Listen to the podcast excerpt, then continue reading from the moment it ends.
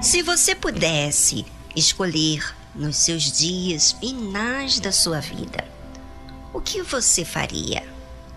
Bem, muita gente, antes de morrer, pensa primeiro nos seus entes queridos.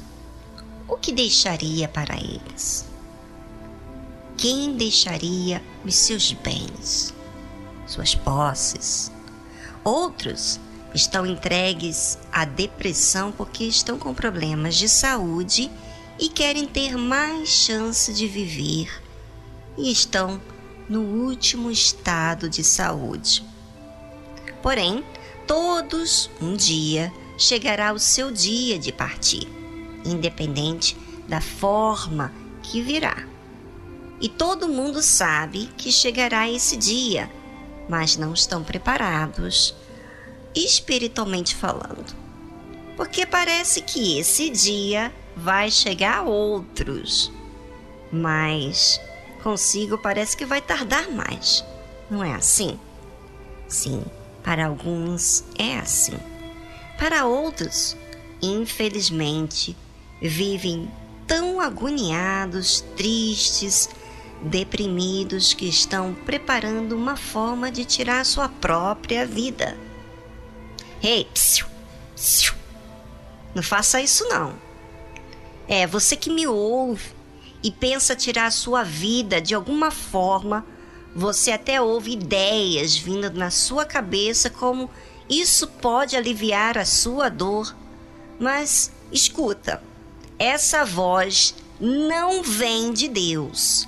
Deus não fala isso a ninguém, mas essa voz é do diabo, é o mal, que quer levar a sua alma para onde ele vai estar por toda a eternidade. E sabe por quê?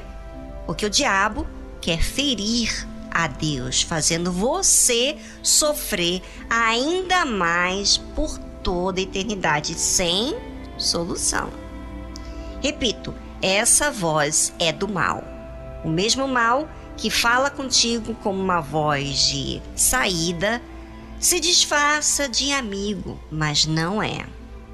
Amigo é Deus, que quer lutar por você, que quer te ensinar todas as coisas, quer arrancar a sua dor, quer te segurar. Sim, Ele quer te amparar, te sustentar. Morte, vida, como lidar com ela? Com os problemas.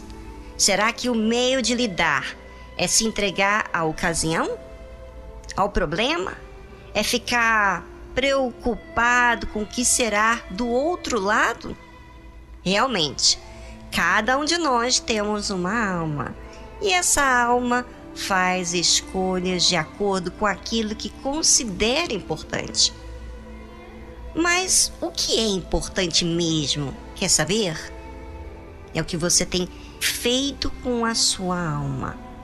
E você pode hoje agora receber um pedaço de Deus, do Deus vivo dentro do seu ser. Feche os seus olhos agora. É, a gente vai fazer uma coisa diferente. E fale: Deus, se o Senhor existe como essa moça diz que o Senhor existe, então arranca agora. Eu quero agora.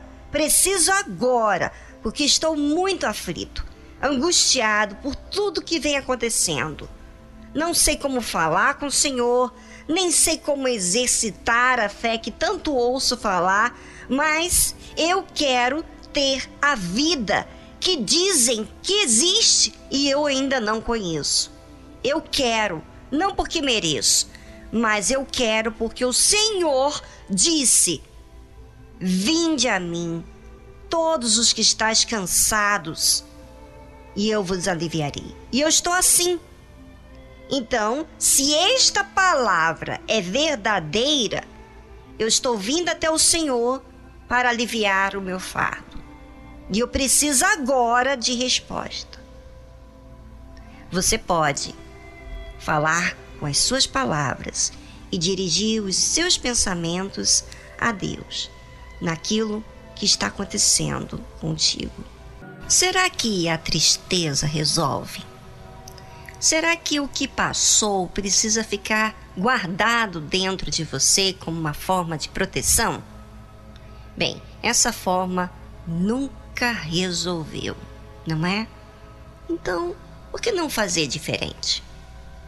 Ouça, muita gente passa por momentos difíceis na vida, de perdas, de decepções, de abandono, de problemas que mexem com o interior. Mas, na grande maioria das pessoas, elas não sabem o poder que existe dentro delas e que todo mundo tem acesso, que é a fé. A fé é certeza que Deus existe, que Ele é fiel, Ele cumpre o que Ele prometeu. Sabe o que fizeram os que exercitaram a fé? Será que a fé veio de forma natural ou eles tiveram que enfrentar algum problema para exercitar? Sim, eles tiveram muitos problemas para fazer uso da fé, assim como eu tive muitas dificuldades na vida. Mas nessas dificuldades aprendi a expor o problema que estava pesando dentro de mim para Deus. E Ele me atendeu, dando-me forças para lutar, me ensinou a corrigir o que me fazia mal, enfim, foi me dando todo o suporte para aquilo que era necessário fazer. E aí? Quanto mais problemas foram vindo, mais eu exercitava a fé. De forma que, na verdade, eu tinha que aprender como agir, corrigir, enfim, é um processo. Porque a alma do ser humano quer sentir, mas a fé não é sentir, é crer, é obedecer. Então, por causa dessa fé, dessa certeza que Deus existe, falamos sabendo que Deus nos escuta. Dizemos também aquilo que queremos que aconteça como foi o caso de Isaac. A Bíblia fala, pela fé, Isaac abençoou Jacó e Esaú no tocante às coisas futuras. Isaac viveu muitos problemas, mas ele não guardou os problemas como seu guia de medo, de incerteza. Ele usou a arma que Deus ensinou para ele, a fé. Por isso que a Bíblia menciona que foi pela fé que Isaac abençoou Jacó e Esaú no tocante às coisas futuras. Simplesmente, Isaac fez uso da fé para abençoar os seus filhos, no tocante às coisas que ainda iriam acontecer. Isaac sabia que seus dois filhos teriam uma vida adiante, que eles teriam escolhas e essas escolhas teriam consequências. Mas Isaac não olhou para isso, mas para o Deus que ele cria e os abençoou. Ou seja, a bênção que ele passou aos seus filhos agora seria parte de Deus de cuidar.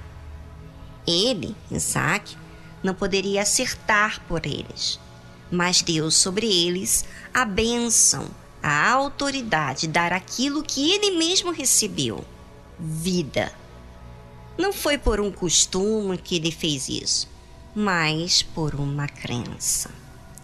Mais uma vez você vê que a fé tem que ser exercitada não vai ser algo natural que surgirá, mas com as dificuldades que você vai exercitar isso, né? As dificuldades vêm justamente para dar uma pequena pressão que tem que fazer algo a respeito, não por emoção, mas contando com Deus. Faça ouvinte isso por você. Não fique esperando que alguém te anime, o que você precisa fazer, que é se levantar, falar com Deus, crer e sossegar que Deus ouviu a sua oração.